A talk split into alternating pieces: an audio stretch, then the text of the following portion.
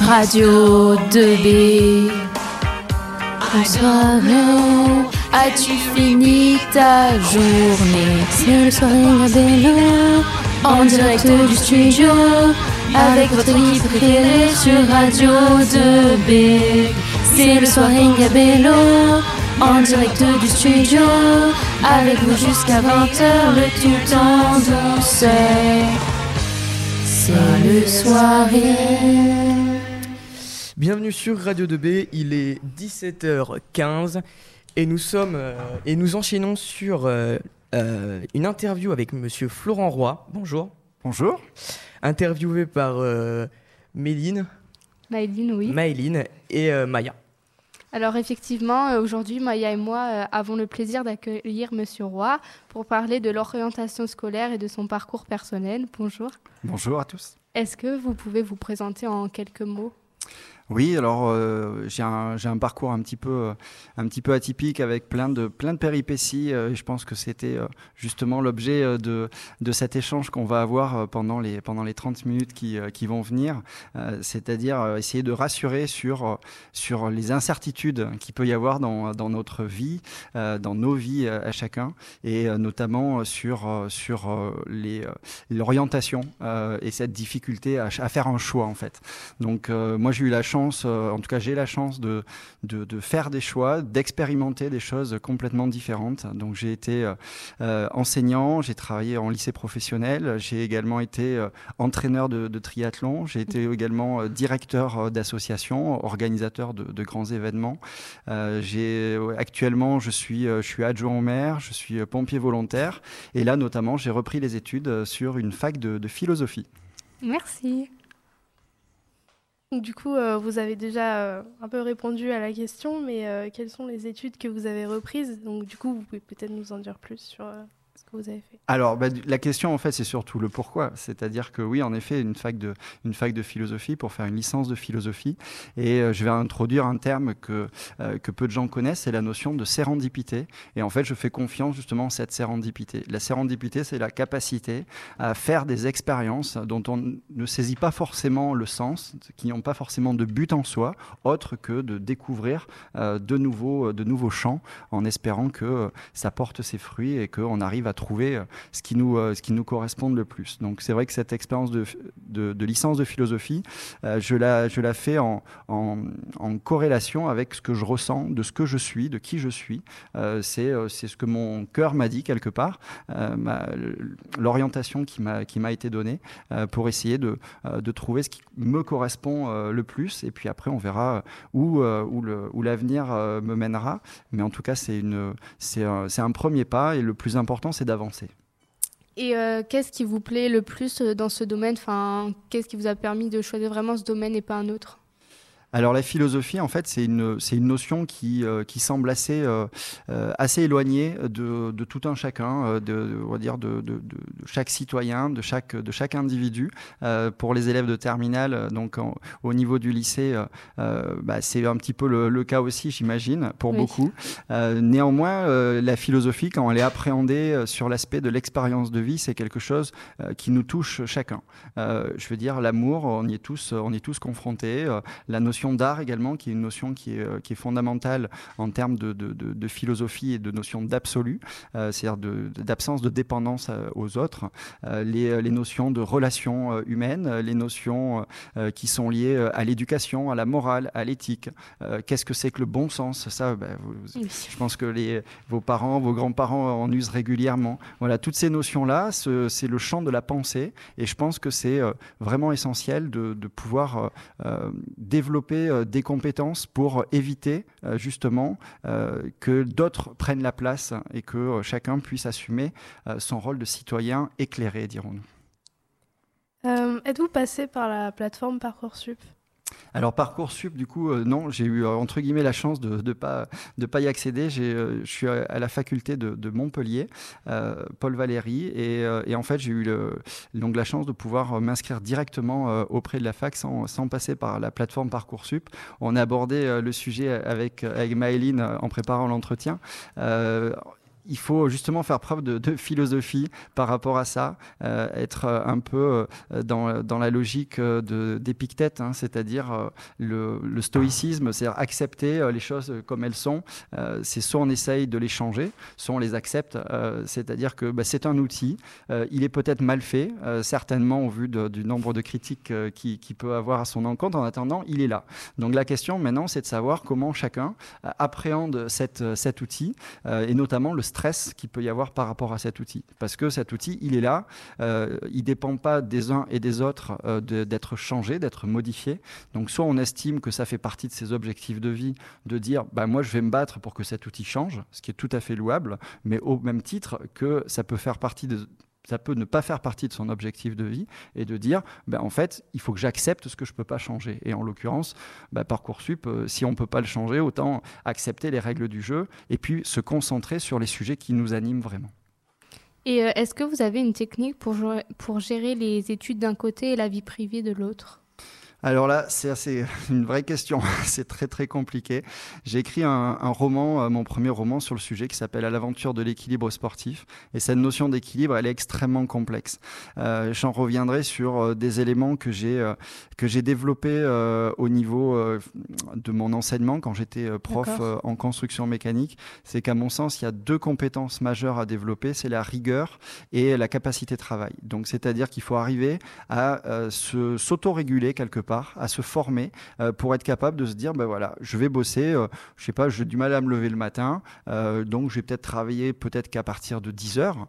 par contre, je sais que de 10 heures à 13 heures, je vais bosser pendant, pendant 3 heures, je m'accorde une pause et, et, ainsi de suite. Et en fait, c'est cette rigueur associée à la capacité de travail, c'est-à-dire que ce temps-là, c'est un temps de concentration qui est dédié au travail. Donc ça veut dire téléphone portable éteint, ça veut dire voilà, tous les, les éléments de, de distraction euh, qui sont mis de côté et on se met un petit peu dans sa bulle pendant, euh, pendant ce laps de temps. Donc euh, pour vous, bah, ça serait plutôt sur les temps de, les temps de soirée ou les temps de week-end en se disant, bah, voilà, pendant une heure, j'arrête de scroller, je mets le téléphone de côté et puis je me mets, et je me mets sérieusement à bosser.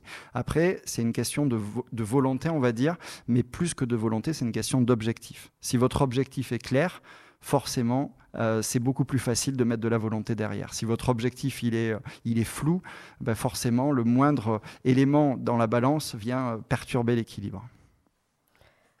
Avez-vous une idée de quelque chose qui pourrait aider les élèves à, avoir, à savoir quel métier ils voudraient faire? Où est-ce qu'ils voudraient s'orienter dans leurs études et leurs choix professionnels?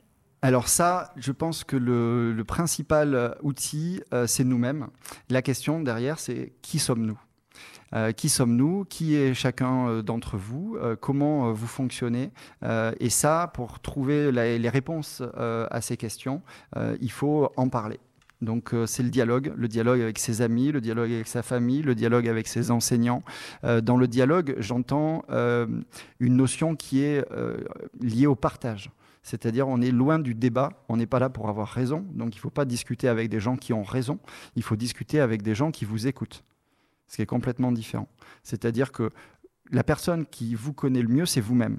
La personne qui me connaît le mieux, c'est moi-même. Donc euh, moi, j'ai des réponses. Les gens peuvent, euh, qui me connaissent euh, peuvent m'aider sur mon chemin, comme peuvent vous aider sur votre chemin. Mais l'idée, c'est d'en parler. C'est de ne pas se dire j'attends. J'attends et puis on verra bien. Ça, c'est le pire qui puisse arriver parce qu'en fait, il ne se passe rien. Donc le plus important, c'est d'en parler, de se poser, de faire des recherches, et comme je le disais tout à l'heure, c'est travailler votre sérendipité c'est-à-dire euh, développer votre curiosité, à apprendre de nouvelles choses, à découvrir de nouveaux univers et à faire en sorte que euh, finalement ça crée peut-être un déclic. Et quand bien même ce déclic n'aurait pas lieu, euh, dans tous les cas, euh, si vous avez une capacité de travail, utilisez-la, faites des études, et puis dans tous les cas, ça vous servira plus tard. C'est euh, un investissement sur l'avenir. On aimerait que tout ce qu'on fasse, tout ce qu'on fait, pardon, ait du sens. On s'aperçoit que c'est pas pas si évident que ça au quotidien. Donc après, il faut faire des choix, il faut essayer de les assumer, essayer de trouver des, euh, des, euh, des, orientations qui soient le plus en phase avec ce que l'on est, avec ce qu'on a envie de faire, parce qu'il n'y a rien de plus dur que de se forcer à faire quelque chose. Oui. Et euh, est-ce que, enfin, quel est le point de votre point de vue sur les salons de l'orientation? Alors les salons de l'orientation, c'est un élément justement euh, pour euh, développer la sérendipité. Mais ça veut dire aussi que sur ces salons de l'orientation, on n'y va pas en spectateur. C'est euh, une vraie, euh, une vraie problématique. Un salon de l'orientation, c'est une proposition qui est faite pour présenter des formations, pour présenter des métiers, mais ça reste une proposition. Cette proposition, il faut s'en saisir. Euh, se saisir d'une proposition, c'est quoi? C'est d'être moteur.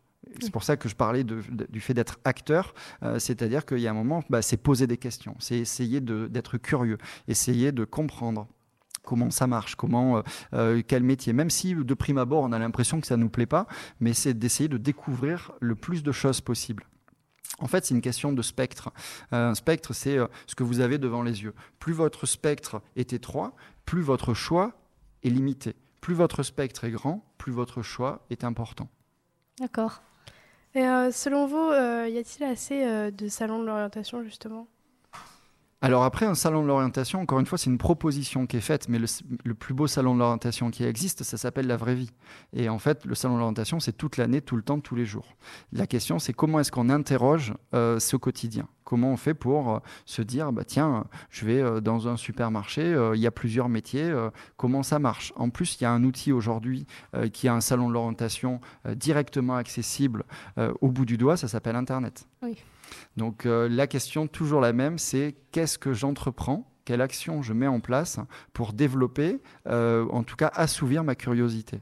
Ça veut dire qu'il faut en avoir. Et ça, souvent, euh, chez les jeunes, euh, de ce que j'ai observé, c'est souvent ce qui manque. C'est-à-dire que, en effet, comme je le disais tout à l'heure, en fonction de l'objectif qui est le sien, on a des. Euh, c'est plus facile de regarder TikTok ou, ou, Instagram ou Snapchat, d'y passer des heures et des heures, de se dire tiens mince, il est déjà 3 heures du matin, qu'est-ce que j'ai fait depuis 21 heures? Voilà. Alors que finalement, se dire bah tiens, je vais peut-être consacrer 30 minutes, c'est pas je dis pas qu'il faut passer toute la soirée sur ça, mais peut-être 30 minutes tous les soirs à se dire, bah tiens, je me, coupe de, mes réseaux et je vais faire une recherche pour mon avenir. Je vais essayer de parier sur moi-même, essayer de trouver euh, euh, une, solution à, mes questions, et notamment mes questions d'orientation. Et euh, lorsqu'on finit nos études, nos études pardon, y a-t-il forcément des débouchés après ou... Alors, les débouchés, euh, c'est une question qui est très intéressante parce qu'il y a deux éléments, et on l'a abordé tout à l'heure avec Maëline. Euh, il y a un premier élément qui est, euh, qui est vos compétences propres et un deuxième élément qui est la société dans laquelle on vit, et notamment la France. Et en France, on est sur le, des éléments qui sont, qui sont ce qu'ils sont, mais, et donc il faut appréhender en tant que tel. C'est-à-dire qu'il y a le réseau et les études. Donc ce qui est sûr, c'est que les études, c'est une porte d'entrée qui est la plus évidente euh, de prime abord. La deuxième chose, c'est le réseau. Le réseau, c'est votre capacité sociale à créer du lien avec les euh, entreprises, avec les gens qui y a autour de vous, avec vos enseignants, lors de vos stages, lors de vos relations euh, personnelles, amicales, familiales. C'est voilà, ça qui va jouer en priorité sur, les, sur votre, votre emploi futur. En deuxième lieu, va jouer vos compétences. Dans, les pays anglo-saxons, c'est un peu différent. C'est les compétences d'abord et le, réseau ensuite. C'est-à-dire que nous, en France, c'est montre-moi les diplômes que tu as ou les personnes que tu connais et je vais voir si je peux t'embaucher. Dans les pays anglo-saxons, c'est davantage montre-moi les compétences que tu as et en fonction, je t'embaucherai. Donc voilà, il y a vraiment cette question. Il faut trouver l'équilibre entre les deux, puisqu'il y a une question d'éthique derrière ça. C'est-à-dire que euh, être embauché quand on a une conscience professionnelle importante et qu'on n'a pas les compétences, bah, c'est quand même un peu problématique. Inversement, euh, ne pas être embauché alors qu'on a des compétences mais qui ne sont pas reconnues parce qu'on n'a pas les diplômes ou on n'a pas le réseau suffisant, bah, c'est une problématique qui est plus dans le cadre du fait de trouver sa place dans la société. Donc l'idée, encore une fois, c'est d'accepter les règles du jeu on est vraiment euh, sur cette, euh, sur cette logique euh, donc d'Épictète, hein, les travaux ont été repris jusqu'à Marc Aurèle, donc on est dans l'Antiquité romaine, on est vraiment sur le, stoïcisme, donc la capacité à accepter les choses comme elles sont et à venir rajouter du stress, de la pression supplémentaire sur les choses qu'on ne peut pas modifier. Donc après, bah, il y a aussi une option, c'est de se dire, moi, ce système m'intéresse pas j'apprends l'anglais et puis euh, je vais voir ce qui se passe dans les autres pays du monde. C'est une, solution aussi qui est envisageable et donc peut-être envisagée. Euh, voilà. Donc, pour répondre à la question, c'est, euh, compliqué parce qu'il y a plein de facteurs qui rentrent qui rentrent en jeu, qui sont pas que liés au diplôme en soi, mais qui sont liés à votre réseau, à votre niveau de compétence, parce qu'un diplôme c'est juste une validation d'un niveau minimum. Oui. C'est-à-dire que pour avoir un diplôme, il faut avoir 10. Hormis si on passe un concours, sinon il faut avoir 10. Mais 10, je suis désolé, c'est la moitié des compétences à acquérir. Oui, tout à fait. Enfin, moi, pour moi, je, suis- enfin, je suis un peu perfectionniste, j'ai fait un peu de haut niveau. Euh, tant qu'on n'a pas 20, c'est qu'on est, c'est que, c'est qu'on peut mieux faire. donc, donc finalement, après, par rapport à ça, euh, il y a également euh, un autre aspect, c'est qu'est-ce que mon niveau, diplôme, mon niveau de diplôme signifie et qu'est-ce que je suis capable de faire dans la vraie vie. Et c'est encore deux choses différentes. Donc vous voyez que finalement, sur une question simple, c'est un Oui. principe philosophique de base, on en arrive sur plein de questionnements. Et en fait, ces plein de questionnements nous aident aussi à ordonner notre, euh, notre façon de, euh, de- d'avancer, de, progresser dans, sur notre travail intérieur euh, pour être plus performant. Voilà.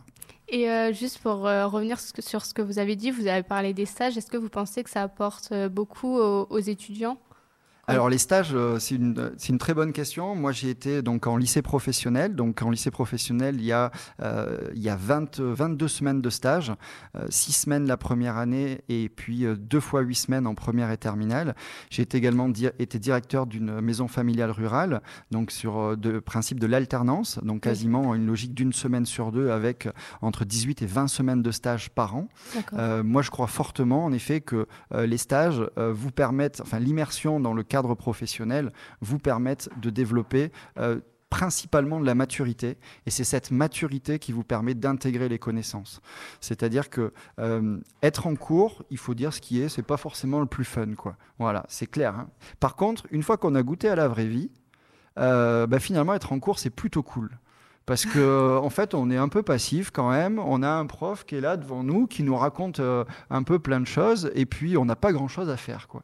Donc euh, c'est quand même plutôt cool. Mais en fait, pour comprendre que c'est cool, euh, ben, il faut avoir expérimenté ce que c'est que le, le travail. Euh, travail vient quand même du latin tripalium. Tripalium, ça veut dire torture. Voilà, donc euh, c'est des mots qu'on utilise communément, alors que leur sens étymologique, leur, euh, leur, euh, d'où ils viennent en fait, et leur sens premier, est à contresens de ce qu'on peut imaginer. Quelqu'un qui dit j'aime mon travail, c'est un peu maso quand même dans, la façon de penser, puisque ça veut dire que j'aime être torturé. Quoi.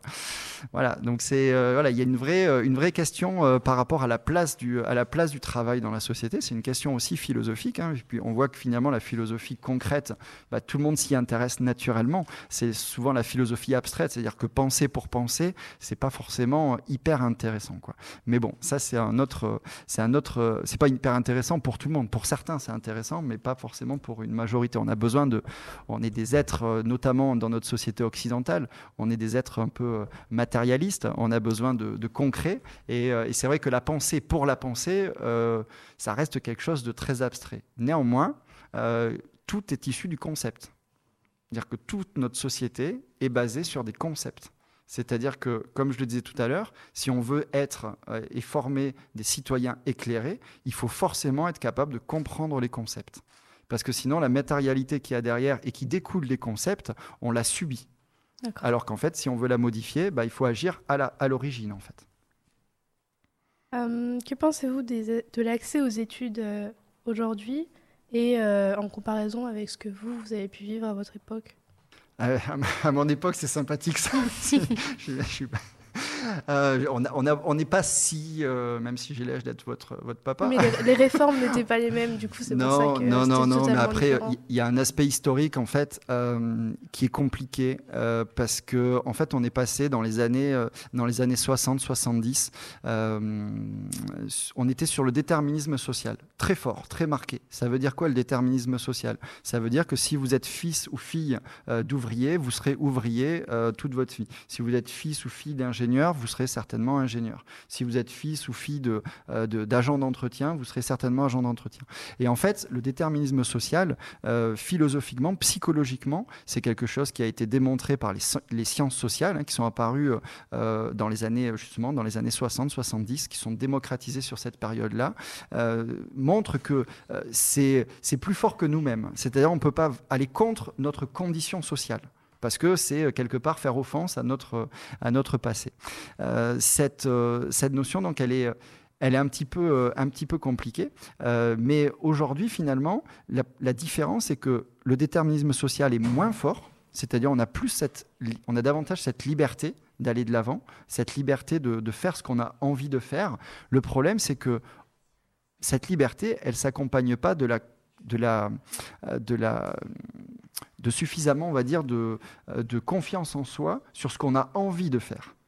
Et ça, c'est compliqué parce que la liberté, c'est l'équilibre entre ce que je suis euh, et ce que la société est et, me propose. Voilà, c'est trouver l'équilibre entre les deux. On en revient sur un principe philosophique à votre problématique d'orientation. Donc finalement, c'est qu'est-ce que vous voulez faire, sachant qu'aujourd'hui, on a quand même la possibilité de faire plein de choses. Par contre, on a également plein de freins et notamment les réseaux sociaux, euh, qui, sont pas, qui sont un outil, mais qui sont un outil qui ont plutôt tendance à tirer vers le bas, alors qu'en fait, bien utilisé, ils pourraient vraiment vous amener très haut. Et euh, justement, est-ce que vous pensez que euh, l'accessibilité à toutes les études sont la même pour tous ou Alors là, pareil, il est prouvé que, ça n'existe pas en fait. C'est-à-dire que ce que je dis en termes de déterminisme social reste prégnant, euh, malgré justement le changement, euh, de, enfin, l'évolution de la, de société. Euh, c'est-à-dire qu'on voit que par exemple ceux qui font l'ENA sont des fils ou des filles de, parents qui ont fait l'ENA. Pareil pour Sciences Po, pareil pour les, grandes études. Voilà, il suffit de regarder les chiffres hein, sur, les, sur, sur les différentes plateformes, notamment l'INSEE. Hein, donc c'est pas, il n'y a pas de, voilà, il faut vérifier ses sources, hein, parce que sinon on peut trouver tout et n'importe quoi. Mais quand on regarde sur les, les plateformes nationales, il n'y a, pas de, a pas de secret, les références du gouvernement ou autres.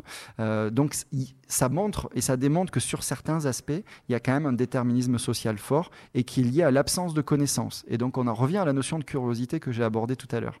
C'est-à-dire que parce que naturellement, euh, votre génération, euh, mais les jeunes en général, vous n'êtes pas forcément les plus curieux, ou plutôt que la curiosité se développe avec l'âge, eh ben finalement, vous ne, connaissez pas l'éventail de possibilités qui s'offrent à vous. Et c'est vrai que quand on est dans une famille où naturellement la communication et le transfert d'informations se fait, bah naturellement, on plus c'est plus facile de savoir ce qu'on a envie de faire, ou en tout cas de répondre à la commande qui est de reproduire le schéma familial. D'accord. Et euh, selon vous, par exemple, ceux qui, enfin, les, euh, les étudiants qui resteraient entre guillemets euh, bloqués, fixés sur leur choix, est-ce que vous aurez des astuces pour justement leur ouvrir leur, enfin, leur ouvrir leur porte pour qu'ils s'intéressent bah, à la vie autre, quoi? Alors, quelqu'un qui sait ce qu'il veut faire, je comprends pas pourquoi il faudrait qu'il. Non, mais enfin, ce que je veux dire, vous avez dit qu'une que une personne qui reste fermée, qui cherche pas à à connaître euh, plus de choses Est-ce que vous pensez que, enfin, il y aurait des astuces pour justement qu'il ouvre ses portes, qu'il aille rechercher des informations qu'il n'a pas forcément? Ou qu'on l'aide à trouver des informations aussi alors, ben, les astuces, c'est ce que vous mettez en place là, dans le cadre de cette radio, par exemple. C'est-à-dire qu'il y a un moment, il faut bouger. Le pire qui puisse arriver, c'est d'être statique. Euh, l'être humain, euh, on est des sapiens, on a 70 000 ans d'existence. Et sur ces 70 000 ans d'existence, ça fait à peine 50 ans qu'on est sédentaire. Donc déjà, ça pose une question, euh, outre sur l'aspect psychologique, ça pose une question physique, sachant que le corps et l'esprit sont intimement liés. Donc à partir du moment où on est dans une logique de statique, c'est-à-dire qu'on ne bouge plus de son lit ou de son canapé, canapé ou de sa chaise et qu'on se contente de jouer aux jeux vidéo ou d'être derrière son écran, euh, ben forcément, ça n'encourage pas au mouvement. Donc euh, l'idée, c'est quoi? C'est euh, peut-être déjà, il ne faut pas forcer les choses. C'est ça qui est compliqué aussi. C'est vrai que quand on est parent, on aurait tendance à dire à ses enfants bah, Vas-y, bouge-toi, et à les forcer, voire à les, à les, à les fâcher et à les, à les brusquer quelque part. mais l'idée, comme vous l'avez très bien souligné, c'est quelle est la clé euh, d'entrée. et la clé d'entrée, euh, malheureusement, on la connaît pas, elle dépend de chacun. Donc si la personne ne veut pas, euh, ça va être difficile de, de la forcer. C'est aussi ça qui rentre en jeu politiquement euh, au niveau des, euh, des on va dire des, des, aides sociales et de l'accompagnement social. C'est comment, par exemple, la mission locale. Je ne sais pas si vous avez entendu Oui. parler de la mission locale qui accompagne les jeunes de 16 à 25 ans. Euh, voilà, ça fait partie des éléments qui aident les jeunes à trouver leur voie parce que euh, dans le cadre de l'éducation nationale, euh, il y a eu, euh, on va dire, une, euh, un échec quelque part de- de- d'accompagnement euh, parce que c'est difficile de faire du cas par cas quand on a, euh, comme au lycée Rémi Bello, quoi, 1200 élèves, c'est ça? 2000 1000, 1000, un peu plus de 1000 élèves, voilà, donc forcément. Mais voilà, c'est aussi des questions où on voit que finalement tout est lié entre philosophie, en, en- en orientation, en politique, et, euh, et donc c'est hyper intéressant forcément. D'accord. Euh, tu voulais ajouter quelque chose, Maya Non. Eh ben, merci d'avoir répondu à toutes nos questions et d'avoir fait le déplacement en espérant que cette interview aidera de nombreux lycéens pour leur orientation. Bélo, Brossolette. 2B. Radio